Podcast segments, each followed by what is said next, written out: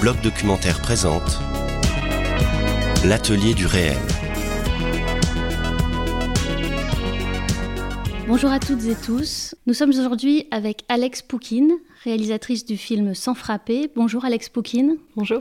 Votre film Sans frapper aborde la question du viol, par un témoignage, celui d'Ada, 19 ans, qui raconte ce qu'elle a vécu, violée trois fois par le même homme. La particularité de votre film, c'est qu'on ne voit jamais Ada, ni on ne l'entend. Son témoignage est raconté de manière chorale par une dizaine de personnes qui font vraiment un travail d'interprétation de son histoire, un vrai jeu d'acteurs et d'actrices. Et il y a dans ce film des paroles très fortes. Donc première question, comment cette histoire vraie, ce récit d'Ada, est-il arrivé jusqu'à vous? Euh, j'ai rencontré Ada euh, après la projection de mon premier film. Euh, elle est venue me, voir et elle m'a dit qu'elle avait une histoire à raconter. Elle m'a assez vite dit qu'elle avait été en effet violée trois fois dans la même semaine par un homme qu'elle connaissait. Voilà, je, m'appelle assez facilement une, féministe primaire. Donc euh, voilà, je pensais que je savais très bien ce qu'était un viol. Euh, je pensais que j'avais réfléchi au sujet et je me suis aperçue en, en, écoutant en fait que je savais pas du tout ce qu'était un viol. Et j'ai eu assez honte de moi-même parce que la première question que je me suis posée, c'est mais enfin pourquoi est-ce qu'elle y retournait? Plutôt que de me demander pourquoi est-ce que lui l'avait violée. Voilà, ça, s'appelle du victim blaming. Euh, j'ai eu tellement honte, je pense que ça m'a, que son histoire m'a un peu poursuivi et puis j'en ai parlé autour de moi. Et je, à ma grande surprise, beaucoup de mes amies filles m'ont dit qu'une histoire similaire leur était arrivée. Donc j'étais déjà assez frappée de ne pas le savoir, alors que c'était des amis proches. Et puis quand j'en ai parlé à mes amis garçons, certains d'entre eux, euh, des gens très bien, hein, je veux dire des garçons euh, pas du tout des psychopathes, euh, je dis ça parce que souvent on pense que les violeurs sont un peu voilà des on a le cliché du viol euh, qui serait l'espèce de type bizarre euh, caché derrière un fourret ou dans un parking la nuit, c'est pas du tout ça. Hein. Et bref, ces amis-là m'ont dit ben si ça c'est un viol, moi aussi je suis un violeur. Et donc ce voilà, c'est je pense que c'est ce qui m'a donné envie de faire le film. J'arrive pas à commencer mais je vais, je vais y arriver.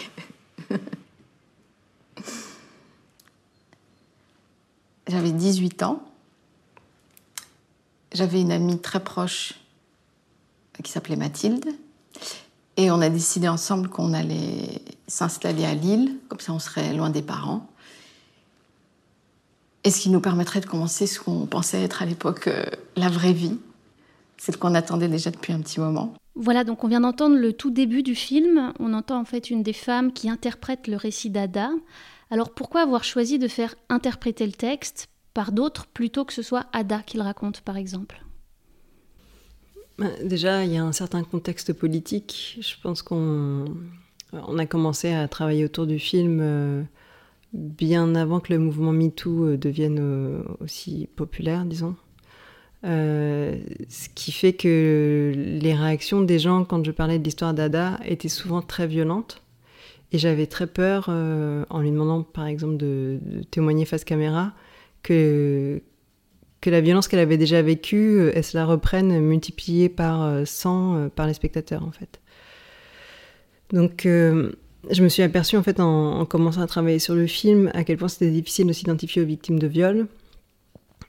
Parce que voilà, on vit en pleine méritocratie notamment et on, on veut nous faire croire qu'on mérite tout ce qui nous arrive. Et tout le monde pense que oui, non, moi, ça ne me serait pas rêvé. Moi, j'aurais fait attention. Moi, je ne m'habillerais pas comme ça. Moi, je, je ne serais pas allée à ce dîner. Euh, moi, j'aurais, je serais allée à la police directement.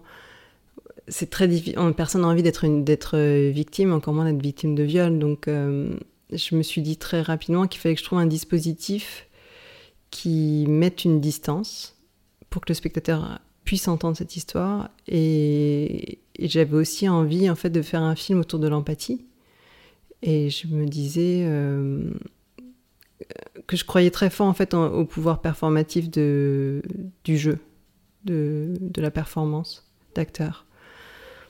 Donc je me suis dit que si je demandais à des gens d'interpréter le rôle de Ada en apprenant ces mots et en apprenant les enchaînements de phrases, les siennes, il serait obligé de se mettre en fait dans, dans sa peau. Et j'ai l'impression que c'est ce qui s'est passé. Donc vous avez fait écrire d'abord à Ada ce, ce récit? Oui, je l'ai enregistré pendant deux ans parce que euh, parce que à l'époque euh, je, ne comprenais pas toute son histoire. Je pense qu'aussi quand elle, elle, en parlait, euh, elle redissociait. La dissociation, c'est un, phénomène qui est, qui est, très courant pour les, femmes qui ont été traumatisées par un viol. Et, donc la, ligne du temps était complètement diffractée quand elle parlait. Je, ne comprenais pas l'enchaînement des actes, l'enchaînement des événements. Donc j'enregistrais beaucoup et aussi parce que j'avais tout à apprendre d'elle, euh, surtout pour ça d'ailleurs. Et puis j'ai retranscrit les entretiens et, j'ai déterminé 10 chapitres qui m'intéressaient particulièrement dans son histoire. Je lui ai demandé d'écrire 10 chapitres parce que je pensais qu'il y aurait 10 personnes dans le film. Au final, il y en a 14. voilà. Et, et, ensuite, il s'agissait de trouver les bonnes personnes pour interpréter euh, le rôle d'Ada. Donc c'est elle qui a écrit les dix chapitres ou c'est vous qui avez écrit les dix chapitres? C'est elle qui a écrit les dix chapitres, euh, mais c'est moi qui ai déterminé quel chapitre elle devrait écrire. Je dis ça parce que certainement que si elle avait dû écrire son histoire elle-même, elle n'aurait pas écrite euh, de la même façon. On va écouter un autre extrait tout de suite. Là, c'est une femme, une des interprètes, qui vient de terminer de raconter une partie du récit, et vous lui demandez comment ça va. Oui, ça va? C'est pas facile. Il y a des choses qui remontent, mais bon. Euh. Qu'est-ce qui remonte? Euh, Non, je parle de moi-même. Il y a des choses qui remontent. C'est pas le texte. Euh, ben, ça révèle certaines choses, quoi. C'est le fantôme. Oui. Le, fantôme est là. Le fantôme, il est là, il rôde. Mais bon. Donc ce qui est très fort dans le film, euh, c'est que peu à peu, ce sont d'autres histoires qui émergent, d'autres émotions, celles des personnes qui à la base n'étaient là que pour interpréter les textes. Euh, donc tout le film, en fait, on se demande quand on ne connaît pas le dispositif, mais laquelle de ces personnes est Ada? Euh, Est-ce que là c'est l'histoire d'Ada ou est-ce que c'est l'histoire de l'interprète? Donc comment vous avez choisi ces interprètes et comment vous avez fait pour que d'autres histoires, leur histoire émerge comme ça euh... Désolée pour ce chien. de mes voisins qui participent activement à, l'entretien. Euh... Il est tout seul peut-être. oui. pour commencer, je me suis dit que j'allais demander à des comédiennes professionnelles d'interpréter le, rôle de Ada. Euh, donc on a commencé à faire des essais. Et beaucoup de ces femmes, en fait, n'avaient pas vécu de viol. Et ça a toujours été dans. Enfin, l'idée du film a toujours été celle-ci. C'était le deal avec les gens qui participaient, c'était d'interpréter le rôle de Ada et ensuite qu'on discute de cette interprétation.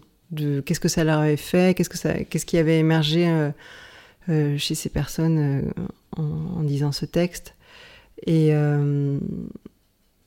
beaucoup de, femmes exprimer des, clichés sur le viol, des, euh, était un peu sceptique par rapport à, l'histoire de Dada ou avait vraiment des, questionnements sur cette histoire. Ce que je trouvais très intéressant parce que je voulais qu'on parte de ça, parce que c'est un peu aussi, ça a été ma réaction à moi en, premier lieu. mais je voulais que le film aille vraiment ailleurs, parce que pour moi, il fallait que les spectateurs sortent du film en se disant qu'il s'agissait d'un viol. Il fallait pas pour moi que qu'il y ait d'ambiguïté là-dessus. Sinon, le film était vraiment raté. Il fallait que le, spectateur fasse un vrai cheminement. Donc, je me suis, au bout d'un moment, je me suis dit qu'en fait, il fallait aussi que je demande à, des gens qui avaient un rapport avec le viol euh, d'interpréter Ada. Et donc, euh, j'ai commencé à chercher d'autres personnes.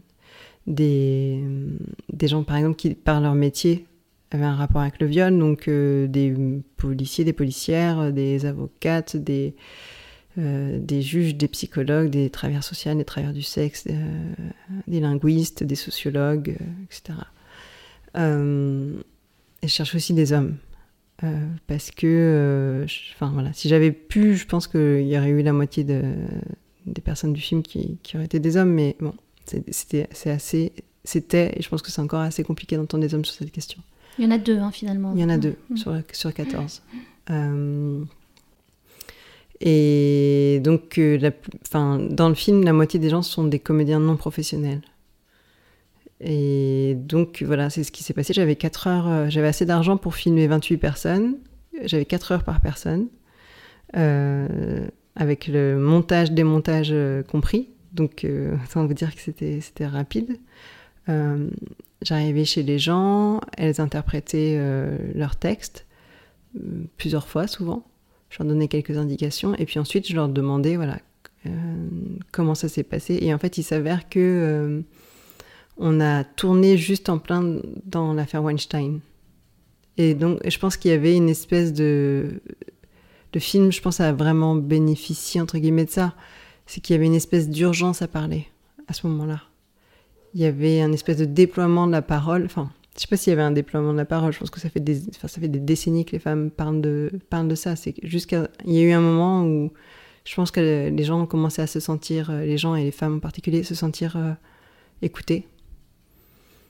Et, et, ensuite, voilà, les gens m'ont souvent raconté comment en fait l'histoire d'Ada faisait écho à la leur.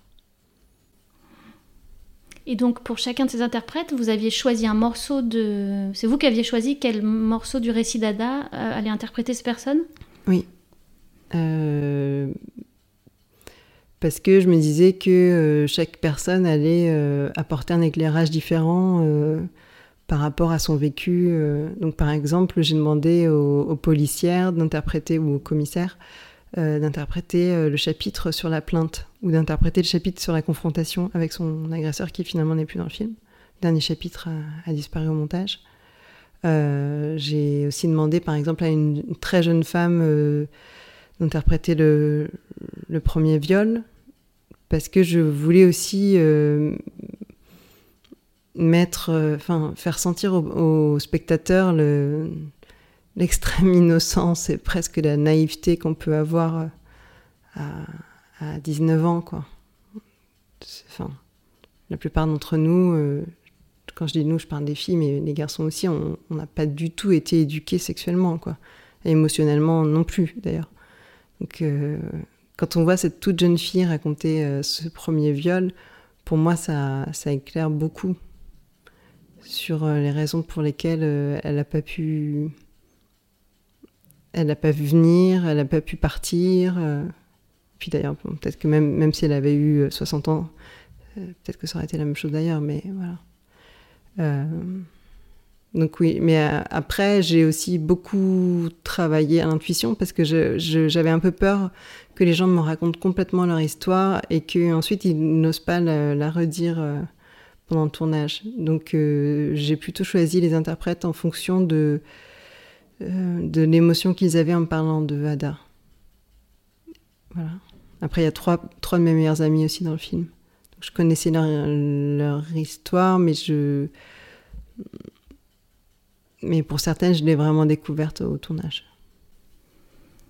Et pour tous ces interprètes, vous, donc vous avez été euh, surprise en fait de ce qui a pu émerger à certains moments pendant le tournage.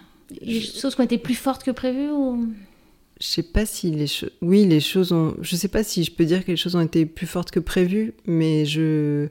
La réalité est toujours mieux que la fiction. Enfin, le.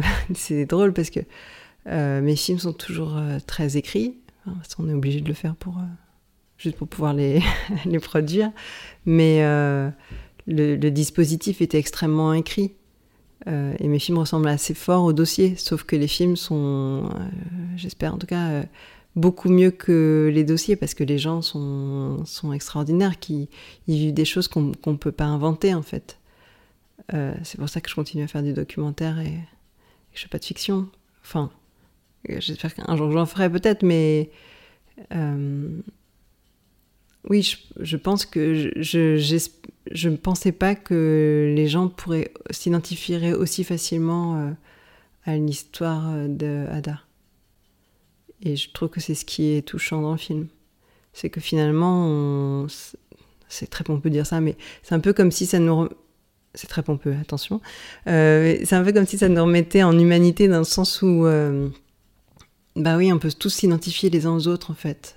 Euh, même les histoires les plus les plus éloignées de nous, finalement, on est tous des êtres humains, ça, nous touche. C'est Enfin, si on fait un peu attention à l'autre, si on, s'oblige un peu à, réfléchir à ce qu'il a vécu, on peut pas être indifférent. Et on peut pas ne voir aucune connexion avec nos histoires à nous. Et voilà, c'est aussi pour ça que j'ai décidé de, de, faire le film de cette façon. C'est que j'ai l'impression que c'était une histoire, euh, pour moi, c'est une histoire politique, mondiale et globale, enfin, une histoire complètement globale. C'est pas une histoire individuelle. Que ce soit arrivé à Ada, euh, bien sûr, c'est son histoire euh, particulière, mais cette histoire particulière, elle fait partie d'un tout. Et voilà, l'idée de cœur comme ça, on avait, on avait parlé aussi avec Ada dès le début que le problème, enfin un des une des difficultés qu'elle avait, c'est qu'il avait pas, elle n'avait pas encore de récit auquel s'identifier. Bien sûr, il y avait par exemple le récit de Virginie Despentes, mais qui pour le coup euh, fait partie des récits de viol qui ne sont pas perpétués par euh, des, personnes proches. Or, la plupart des, viols euh, sont commis par des proches. Donc c'était important voilà, de, créer une espèce de communauté comme ça, une harmonie. Je l'ai raccompagné à la porte. Il m'a dit qu'il avait honte. Et là, je savais que c'était fini.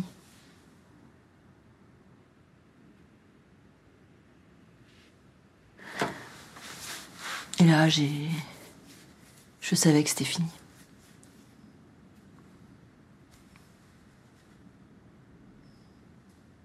Ça va? Ouais, ça va. En t'écoutant, je me disais que pendant les essais, tu l'avais joué comme si tu ne comprenais pas toi-même ce que tu étais en train de raconter. Est-ce que tu as l'impression que c'est parce que tu as fait du chemin sur. Euh, tu la comprends mieux Je sais pas, peut-être. Voilà, donc là, on en a parlé un peu tout à l'heure, mais c'est vrai que euh, peu à peu, vous demandez l'avis des interprètes sur le récit d'Ada. Euh, alors pourquoi est-ce que leur avis a évolué en fait au fur et à mesure du projet? Ben, Je pense que quand... Euh, comme je l'ai dit tout à l'heure, il y a un contexte politique. Je pense qu'on a, grâce à MeToo, on a commencé vraiment à parler plus de ce qu'elle viole, et je pense que beaucoup de gens ont, commencé à réfléchir alors qu'ils n'avaient vraiment jamais réfléchi au, sujet. Bon, il y a ça. Et puis je pense que, comme pour tous les acteurs, euh, je sais pas, quand vous jouez euh, plusieurs fois un rôle, la première fois que vous jouez et la centième fois, euh, il s'est passé quelque... Enfin voilà, vous ne vivez pas le rôle exactement de la même façon. Et je pense que c'est ce qui s'est passé aussi. Que, je pense qu'il y a eu un an entre le moment où j'ai fait passer les essais et le moment où on a vraiment tourné. Et j'ai l'impression que quelque chose avait bougé pour certaines comédiennes. Les essais sont très très différents de ce qu'il y a dans le, ce qu'il y a dans le film. Et puis, euh, en même temps, euh, là, ce qu'on a entendu, on s'est aussi servi de ces moments-là, en fait, où il y a un espèce de glissement entre le moment d'interprétation et le moment où on revient, entre guillemets, à, la vraie vie, disons, euh, pour révéler le dispositif parce qu'il fallait, il n'était pas question en fait de faire un film sur un dispositif euh, et il fallait qu'on rentre vite dans le vif du sujet, que les spectateurs comprennent de quoi il était question et ce qu'ils étaient en train de regarder. Il fallait pas qu'on joue trop longtemps avec eux. Donc il y a des gens qui comprennent très vite et puis et puis voilà, il y a des spectateurs. Euh, euh, deuxième plan, ils ont compris, ils ont compris qu'il s'agit d'interprètes, et puis il y en a qui, qu'ils comprennent euh, que quand on leur explique au bout d'une heure et demie de film euh, pendant les Q&A. Bon, heureusement, il n'y en a pas beaucoup. Mais euh, c'était important, avec ma monteuse, c'était très important pour nous, en fait, de, de, de, vite, vite révéler ce qui se passait. Et aussi de ne pas faire un film... Enfin, de, de, ce qui était aussi compliqué, c'était qu'il fallait pas que le dispositif prenne le pas sur le sujet. C'est-à-dire qu'il fallait trouver des gens aussi qui jouent assez bien pour qu'on puisse les entendre, vraiment, et, euh, que ça puisse créer une émotion, enfin qu'on y, on y croit. Et en même temps, il fallait trouver des gens euh, qui jouent assez mal pour ne pas que ça devienne un film sur, euh, sur une performance, en fait, sur le jeu d'acteur. Donc souvent, on a privilégié des prises qui étaient parfois un peu enfin, moins bien.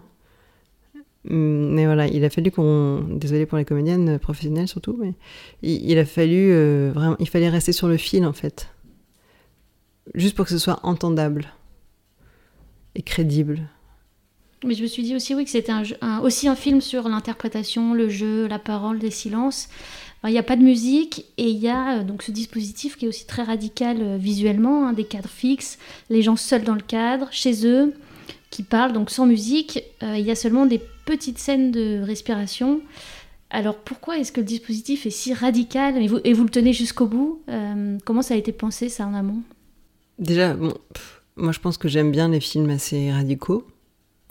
Euh, pour être tout à fait honnête, euh, j'avais, euh, quand j'ai écrit le film, j'avais dit qu'il y aurait des séquences un peu fictionnalisées, disons, L'idée c'était de faire, de donner des respirations aux spectateurs. C'est très à la mode. Enfin, je veux dire en commission, il faut que le spectateur puisse respirer, surtout sur un sujet comme ça.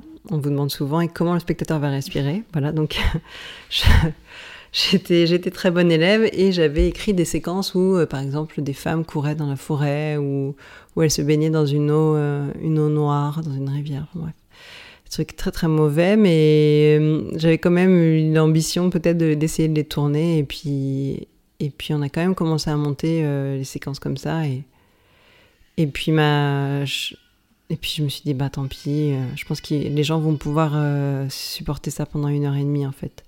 Mais c'est aussi la, raison pour laquelle j'ai tourné chez les gens et pas par exemple sur un fond blanc, c'est que je me disais voilà il, va falloir que j'imagine que les gens de temps en temps peut-être vont être euh, vont, avoir envie en fait de regarder ailleurs et de regarder euh, voilà ce qui se passe chez comment c'est décoré. euh. moi j'aime bien, je me dis souvent la façon dont les gens vivent correspond aussi un peu à ce qu'ils sont. Comme il n'est rien dit d'autre de ces gens que ça, leur décor, parfois leur histoire, quand on comprend que c'est la leur. C'est pour ça que j'ai eu envie de, de filmer chez eux. Et là, à ce- c'est ce moment où le bébé arrive. Voilà. Mais euh, oui, je, vais, je pense que je vais prendre ce- cet enfant qui hurle. Bonjour.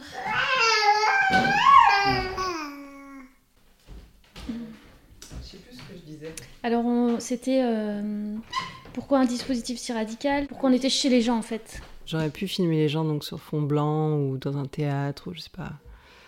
Euh, mais j'ai choisi de les, de les filmer chez eux, ben, déjà parce que euh, la plupart du temps, euh, les viols ont, lieu chez les victimes ou chez les agresseurs. Et je, trouve, je trouvais ça intéressant parce que pendant des, des décennies, on a dit aux femmes qu'il valait mieux qu'elles restent à la maison parce qu'elles elles y étaient plus en sécurité.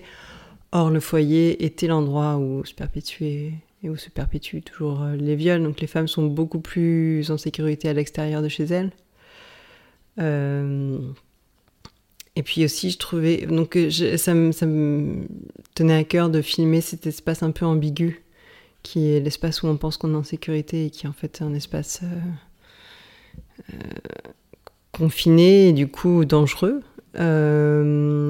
Et puis aussi, je me disais que voilà, le dispositif est en effet assez radical. Euh, on n'a que des visages pendant une heure et demie. euh, et j'avais envie aussi que les gens puissent voir, euh, puissent regarder, je sais pas comment c'est décoré chez les gens, parce que ça dit aussi quelque chose d'eux.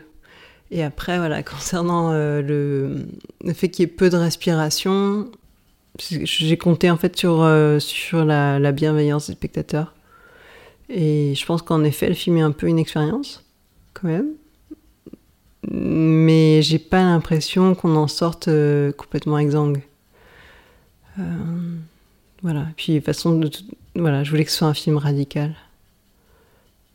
Je sais pas si j'ai réussi, mais en tout cas, euh, il y a quand même quelques respirations. Et pourquoi c'était important de faire un film radical? Je pense qu'il y a beaucoup de films. Il y a énormément de films. Je pense que si vous faites pas des films, c'est- hyper prétentieux ce que je vais dire, mais c'est aussi pour ça, je pense que j'en fais pas beaucoup. C'est parce que peut-être que je me mets trop de pression ou, que j'essaie de faire quelque chose qui, qui, me dépasse un peu. Mais je me dis, si vous faites pas un film pour euh, changer ce que les gens pensent, ou si là, vous faites pas un film pour qu'ils vivent une expérience qui va euh, peut-être décaler d'un millimètre euh, au moins leur vision du monde, ça sert à rien de faire des films. Il y a trop de contenu, il y a trop de, enfin, c'est trop difficile de faire des films, autant faire autre chose. Enfin, ça peut paraître hyper prétentieux, mais je, me dis que ça sert à rien de faire des films. Euh, ou peut-être que c'est juste que je suis pas bonne pour faire ça, mais du, divertissement, en fait, euh, ça, me. ça, ça moi, ça m'intéresse pas, pas beaucoup. Je regardais le plafond. C'était du, du crépi blanc. J'hurlais à, à l'intérieur mais ma mâchoire était verrouillée. Puis un, cri est sorti. Il m'a demandé si ça allait et, je lui ai dit que je voulais faire une pause. Mais il a continué. Il continuait à cogner et je sentais plus rien. Je regardais la scène depuis le plafond. Alors ici, clairement, euh, les spécialistes expliquent qu'il s'agit de la dissociation dont vous parliez, un mécanisme de protection psychique qui permet de supporter le moment. On retrouve en fait ces explications dans les bonus du film. Euh, alors, est-ce qu'il y avait avec ce film la volonté de faire euh, de la pédagogie sur le viol, de faire un film qui puisse servir d'outil? Hmm, Ben non, non. Mais comme c'est souvent le cas, enfin, en tout cas pour mon précédent film, ça avait été exactement la même chose, et pour celui qui vient aussi. Euh, on se retrouve toujours avec ma monteuse devant euh, un film, enfin avec un ours qui fait le double du film. Là, en l'occurrence, pour s'en frapper, on avait un film de 3 heures euh, hyper intéressant, mais où on sentait bien qu'en fait, il y avait deux films entremêlés. Il y avait un film pédagogique et puis il y avait un film sur, sur, sur une expérience, en fait. Et on a dû choisir à un moment donné. On a dû dire, bon, bah, qu'est-ce qu'on qu'est-ce qu'on veut faire et, et pour, à qui s'adresse le film et comme euh, à chaque fois, bah, du coup, on a choisi de faire un film plutôt sur une, expérience, parce que c'est plutôt ce qui m'intéresse moi. Euh, et puis parce que aussi, je pense que si vous regardez quelque chose qui vous, qui vous touche en tant euh, qu'être humain, bien sûr, on est tous des êtres humains, hein, peut-être que vous allez avoir envie de vous renseigner plus sur le sujet. Mais, mais le contraire, peut-être pas. Et en fait, on s'est retrouvé avec des paroles d'experts, euh, parce que dans le film, donc, il y a plusieurs experts, qui étaient euh, hyper intéressantes et qui vraiment euh, faisaient la lumière en fait sur ce qu'est un viol et pourquoi est-ce que ça continue. Enfin, pourquoi est-ce qu'il y en a autant Pourquoi c'est endémique Pourquoi est-ce qu'ils ne sont pas punis ça répondait à beaucoup beaucoup de questions, mais c'était pas le film que j'avais envie de faire. Et du coup, on a décidé avec ma monteuse de, de rassembler ces, ces rushs-là et d'en faire trois petits films. Parce que j'ai l'impression que ça, sert à certaines personnes. Mais, euh, mais il s'agissait pas de faire ce film-là non plus. Donc ça, c'est des bonus qu'on peut retrouver euh, sur le DVD et puis euh, sur la page Vimeo du Centre Vidéo de Bruxelles, le CVB. alors, quelques mots encore sur la réalisation. ça, je me suis demandé, est-ce que dans l'équipe, vous étiez que des femmes et est-ce que c'était important ou pas? Ah non, on n'était pas du tout que des femmes. Ce qui était important déjà, c'est qu'on soit peu sur le tournage. Donc euh, on était trois. Il y avait une chef hop, euh, Kirschfink et euh, Bruno Schweitz-Gut au son. Et c'était important parce que voilà, je me suis demandé ce que ça ferait s'il n'y avait que des femmes. Et puis à un moment donné, je me suis dit non, en fait, il faut qu'il y ait un homme et une femme. Et je choisis une femme derrière la caméra. déjà parce que c'est c'est une très bonne chef op en premier lieu, mais aussi parce que voilà, il y a quelque chose avec la caméra qui est, enfin je sais pas, c'est un objet, la caméra un peu, euh, un peu, je sais pas, je, le, vois comme quelque chose d'un peu phallique, un peu agressif, comme ça. Euh, intrusif. Intrusif, euh, c'est assez impressionnant. Donc je voulais que ce soit une femme derrière la caméra. et puis, et puis en même temps, je me disais qu'il fallait que ce soit un homme parce que j'avais pas envie que ce soit un film entre nous. J'avais aussi euh, envie que quelque chose soit adressé aux hommes. Euh, et j'ai, en plus de, euh, leurs compétences artistiques, techniques, bien sûr, j'ai aussi choisi ces personnes parce que c'est des personnes qui sont adorables. Et il fallait que ce soit des gens adorables en fait. Parce que c'est compliqué d'arriver chez les gens, d'installer du matériel, de leur demander de parler d'un sujet qui souvent a été. A fait un énorme trou dans leur vie. donc voilà, c'était un peu. on a pas mal pleuré avec Eline pendant le, tournage parce que les gens disaient des choses très très. racontaient leurs histoires et parfois on se disait mais mon Dieu vraiment des vies un peu euh, voilà enfin très bouleversées euh, et voilà. Et le dans le film le film est très doux par rapport au rush qu'on a. Enfin par rapport à, ce qu'on aurait pu raconter. Tout est ellipsé. Tous les viols qu'on nous a racontés ne sont aucun pratiquement n'est dans le film. Ils sont évoqués. Euh, c'est pour ça que je pense que le film, même s'il n'y a pas euh, de respiration entre guillemets et qu'on est face aux gens euh, pendant une heure et demie, je pense qu'on peut le supporter parce que jamais on a mis, par exemple, enfin, on n'a jamais parlé de choses qui sont très très difficiles à entendre et qui pourtant existent. Quelques mots sur le, montage encore. Est-ce que ça a été difficile? Il a fallu faire euh, donc beaucoup de choix, vous, vous disiez? Le montage était un grand moment parce que euh, pour plein de raisons. Euh, déjà, il y avait énormément de choses magnifiques dans les rushs et comme à chaque fois, voilà, choisir c'est renoncer. il y avait par exemple de très belles choses qui ont été dites sur l'interprétation et sur les comédiennes qui, qui, nous ont parlé du fait que voilà, si elles si elles jouaient, c'était peut-être pas pour rien. Certaines ont, développé un peu plus ce, thème en, rapport avec, euh, avec le viol ou avec des traumas qu'elles avaient vécu. C'était très beau, mais c'était pas un film là-dessus. Donc, euh, et puis, euh, il y a aussi le fait que je voulais pas que le mot viol soit prononcé avant que Ada elle-même mette ce mot sur ce qui, ce qui lui était arrivé ce qui fait que je crois que le mot viol apparaît, je sais pas, quelque chose comme 30 minutes de film. Et c'était compliqué parce que les gens parfois faisaient des commentaires qui étaient hyper beaux, euh, mais où ils parlaient de, viol.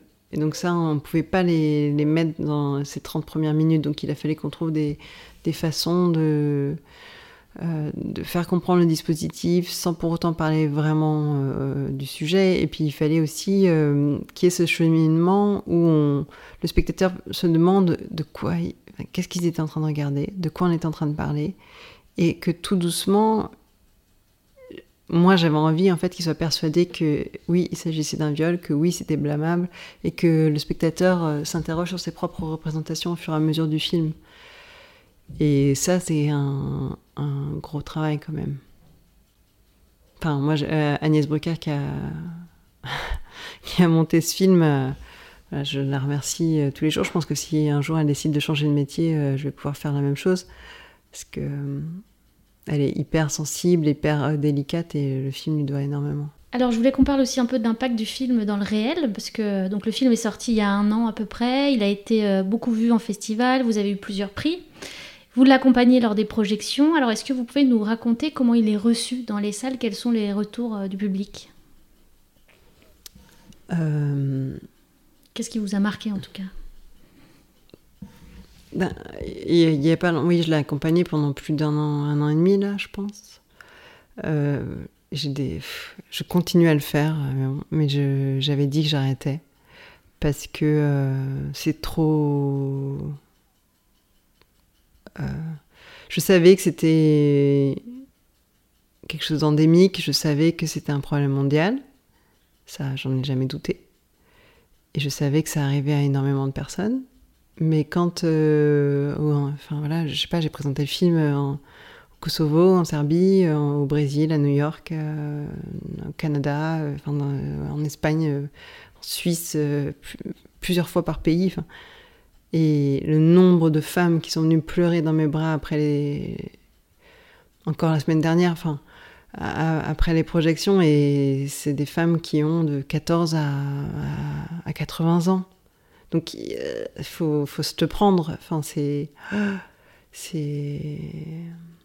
Je pense que c'est vrai, c'est mondial. Enfin, c'est quelque chose et c'est quelque chose quand une femme de 80 ans pleure dans vos bras à la fin d'une projection, euh, quelque chose qui est arrivé il y a 60 ans. Bon, voilà. Et puis euh, il y a aussi euh, les réactions des hommes qui ont été assez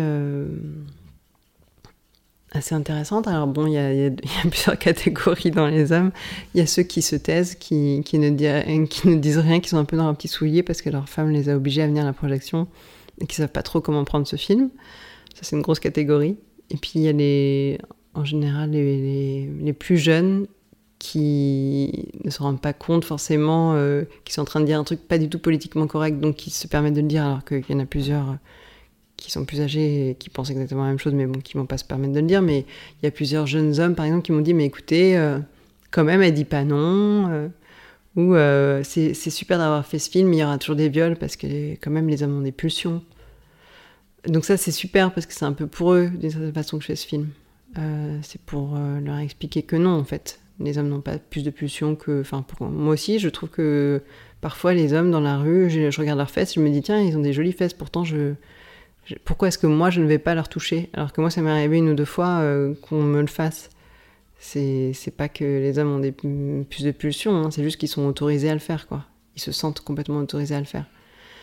Euh, et puis il y a une euh, troisième catégorie qui sont en fait c'est, les hommes qui m'ont écrit ou qui sont venus me voir après les, les projections pour me dire que ils s'étaient pas mal questionnés et que et qu'ils avaient ou qu'ils allaient rappeler euh, des femmes avec qui ils avaient eu des relations pour voir si ça allait. Parce que peut-être que voilà on a toujours l'impression que le violeur c'est l'autre mais que peut-être en fait euh, que même avait commis un viol. Chaque récit c'est même quand il est super éloigné de, de ce que moi j'ai vécu ou de ce que j'ai fait vivre à des gens même quand c'est excessivement éloigné, quand même. Il y a des mécanismes qui sont les mêmes. Je peux les relire, mais il a fallu que je me replonge dans des histoires auxquelles j'avais jamais vraiment repensé, beaucoup de choses que j'avais oubliées.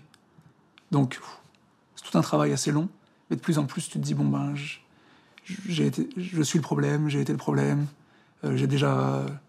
Et puis il y a plein de petites étapes, tu t'admets, bon ben, j'ai déjà, j'ai déjà été violent psychologiquement, j'ai déjà poser des gestes violents. Peut-être que, peut-être que j'ai déjà violé quelqu'un. Donc cette parole euh, de deux hommes hein, dans le film euh, qui s'interrogent si peut-être ils ont déjà violé quelqu'un, comme euh, des gens qui peuvent venir vous, en parler de ça aussi à la fin des projections, ça c'est une parole rare. alors est-ce que le documentaire, ça sert à ça aussi, à faire émerger ce type de parole? Bah, J'espère, enfin je veux dire, si ça sert pas à ça, je pense que ça sert à rien. Euh, moi, j'ai l'impression que euh, on commence à entendre plus les victimes, mais qu'on va pas s'en sortir si on n'écoute pas les bourreaux. il faut qu'on comprenne d'où ça vient, en fait. Et si on comprend pas d'où ça vient, euh, on va pas réussir à, à éradiquer cette culture du viol, quoi. Maintenant, ça fait quelques années qu'il y a eu le mouvement MeToo, qu'une certaine parole a émergé. Euh, or, ce film, vous l'avez pensé, vous le disiez avant tout ça. Alors, euh, aujourd'hui, en fait, avec euh, tout ce, qu'on, ce qui se dit maintenant et toute cette parole, comment est-ce que vous le referiez, ce film, si vous le faisiez maintenant? Est-ce que vous êtes posé cette question? Qu'est-ce qui serait possible aujourd'hui, peut-être, qui ne l'était pas. Ben, j'ai l'impression que si aujourd'hui je devais faire un film sur euh, le sur le viol, peut-être que j'essaierais vraiment de comprendre ce qui se passe dans la tête des hommes. J'ai l'impression. Et puis euh, peut-être que je donnerais pas à Ada la même place. Euh, je sais pas. Euh, parce que d'une certaine façon, j'ai aussi pensé ce dispositif pour la protéger. Je sais pas si aujourd'hui ce serait une bonne idée. J'ai l'impression qu'il faudrait qu'elle apparaisse dans le film, qu'elle ne soit pas entre guillemets invisibilisée, même si je pense pas que le film l'invisibilise, mais je crois que je lui demanderais d'être dans le film. Mais je pense que si je devais euh, refaire le film aujourd'hui, je pense que je le referais pas. Qu'il serait plus nécessaire de le faire aujourd'hui? C'est pas qu'il serait plus nécessaire, mais j'ai l'impression que euh, au moment où je l'ai fait, euh, on parlait peu de ce sujet et euh, j'ai eu des retours de commission où c'était, on, me disait par exemple, vous voulez pas plutôt faire un film sur un vrai viol? Voilà, enfin, pour vous dire le niveau de, de conscience politique. Et du coup, j'y suis allée je pense très naïvement et avec une espèce de ferveur en me disant il, voilà, il faut que quelque chose soit compris. Mais, euh, là, ce sujet-là est devenu tellement euh, politique, tellement touchy, tellement qu'aujourd'hui, je m'aventurerais pas à, faire un film sur le sujet. Je pense que ça me paralyserait. Euh, je l'ai fait parce que j'étais. je, pensais que j'allais faire ce film pour ma mère et mes deux sœurs. Je pensais qu'on serait quatre à le voir.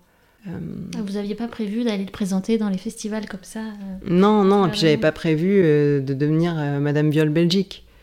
C'est un peu le cas là. Dès, dès qu'il on me demande souvent mon avis sur, sur le viol, mais enfin, j'ai fait un film sur, sur ce sujet parce que, parce que ça m'intéressait pour plein de raisons personnelles, politiques. Oui, enfin, je pense qu'il y a quelque chose d'utilité, oui, d'une utilité publique, parce que je me dis, si juste il y a un jeune homme dans la salle qui comprend en fait que juste que, par exemple, je sais pas, faire l'amour à sa copine pendant qu'elle dort, euh, ça s'appelle un viol, euh, ou insister lourdement euh, auprès de sa copine, ben c'est pareil en fait, il y a un moment donné, ça s'appelle du harcèlement sexuel. S'il y en a juste un et s'il y a une personne à qui ça peut éviter euh, de, voilà, de, se faire bousiller plusieurs années de sa vie, euh, ben, c'est toujours ça, c'est ça de gagner, quoi. Et, en effet, il y a ce... moi j'ai pleuré, il y a deux passages du film où j'ai pleuré à chaque fois, euh, pendant quatre mois de montage, je sais plus combien de temps a duré le montage. j'ai pleuré à chaque fois, et c'est l'un d'entre eux, c'est quand Tiffany Gentillot dit il y avait donc un nous. Parce que euh, je pense que je pleure à chaque fois que j'entends euh, cette phrase-là de, Ada. Parce qu'effectivement, en fait, c'est très étrange, mais j'ai l'impression qu'on est fait comme ça. Même le pire malheur, quand on sait qu'en fait on n'est pas seul à l'avoir vécu, bon, ça devrait peut-être nous anéantir en fait de savoir que d'autres l'ont vécu, mais en fait, au contraire, j'ai l'impression que quand on sait qu'il y a un nous, qu'il y a du collectif et qu'il y a quelque chose à défendre en fait, qu'il a de voilà, enfin Ada disait, ça a été coupé au montage, mais elle disait euh, victime, c'est comme bourreau, c'est un état qu'on traverse. Mais pour le traverser, en fait, il faut savoir qu'à un moment donné, on a été victime ou on a été bourreau. C'est à partir de ça qu'on peut être autre chose à un moment donné et qu'il peut y avoir de l'empowerment. Euh, et en effet, je pense que ça passe par le nous. C'est pour ça que MeToo a été hyper important. C'est juste parce qu'à un moment donné, il y avait un nous. Euh, donc je pense que si ce film permet ça, que certaines personnes puissent se dire, euh, voilà, je... c'est aussi ce que dit, euh, ce que dit le passage là. Elle dit, j'étais plus ni folle ni seule. Bon, bah si le film permet ça, ben voilà, même si c'est pour une seule personne, moi je me dis, j'ai fait mon boulot quoi. Enfin, ça vaut le coup de faire des films pour ça. Merci beaucoup, Alex Poukine. C'est moi. Merci beaucoup à vous. Donc on peut voir votre film en ce moment euh, sans frapper sur le site d'Arte en replay, mais également lors de projections en salle, car le film est donc toujours en tournée en Belgique, en France. Et vous retrouvez toutes les dates sur le site du Centre Vidéo de Bruxelles. Merci. Merci à vous.